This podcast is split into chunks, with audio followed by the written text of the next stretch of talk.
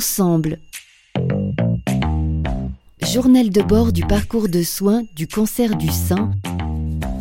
À l'écriture un peu décalée. Patricia Osenlop, alias Enéis, et Laurent Saltini. Bonjour, Patricia, tu permets que je commence? Vas-y Laurent. J'ai 64 ans, j'ai été atteint d'un cancer du sein il y a 3 ans. Ce qui représenterait 5 pour 1000 des cancers du sein, moi qui n'ai jamais gagné un tirage au sort, c'est quand même un comble.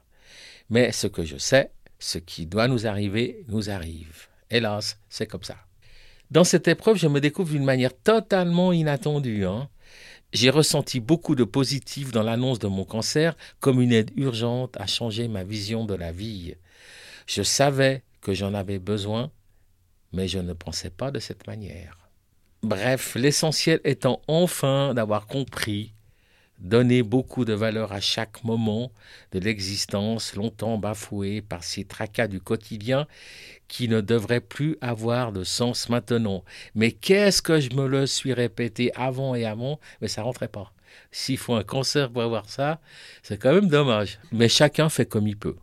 J'ai beaucoup partagé la traversée de cette odyssée avec une amie que j'ai rencontrée à l'hôpital le jour de mon opération, qui a subi, bien que tous les cas soient différents, la même opération ce jour-là. Ça veut dire l'ablation d'un sein.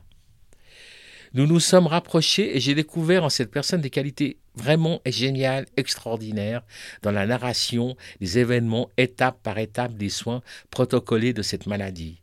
J'ai été transporté ailleurs que dans l'horreur si souvent annoncée. Allez, Patricia, je te laisse te présenter. Je m'appelle Patricia, j'ai été diagnostiquée avec un cancer du sein triple négatif en juin 2019 à l'âge de 43 ans. Je ne m'attendais pas à cette annonce, sachant que la mammographie cinq mois plus tôt était impeccable. Cette épreuve a complètement changé ma vie, tout s'est arrêté, et j'ai repris contact et même refait connaissance avec ma vraie personnalité. J'ai rencontré des personnes merveilleuses, et même si le parcours a été difficile, je ne le regrette pas. Je suis auteur de la chaîne YouTube Enéis qui allie information, soutien et humour pour celles et ceux qui doivent passer par là. Ensemble, nous vous proposons pendant Octobre Rose des podcasts quotidiens. Ces podcasts sont relatifs à notre journal de bord dans ce parcours résilient. Une sorte de regard différent dans la traversée de cette odyssée. Avec cette envie de trouver du positif à chaque instant. À, suivre.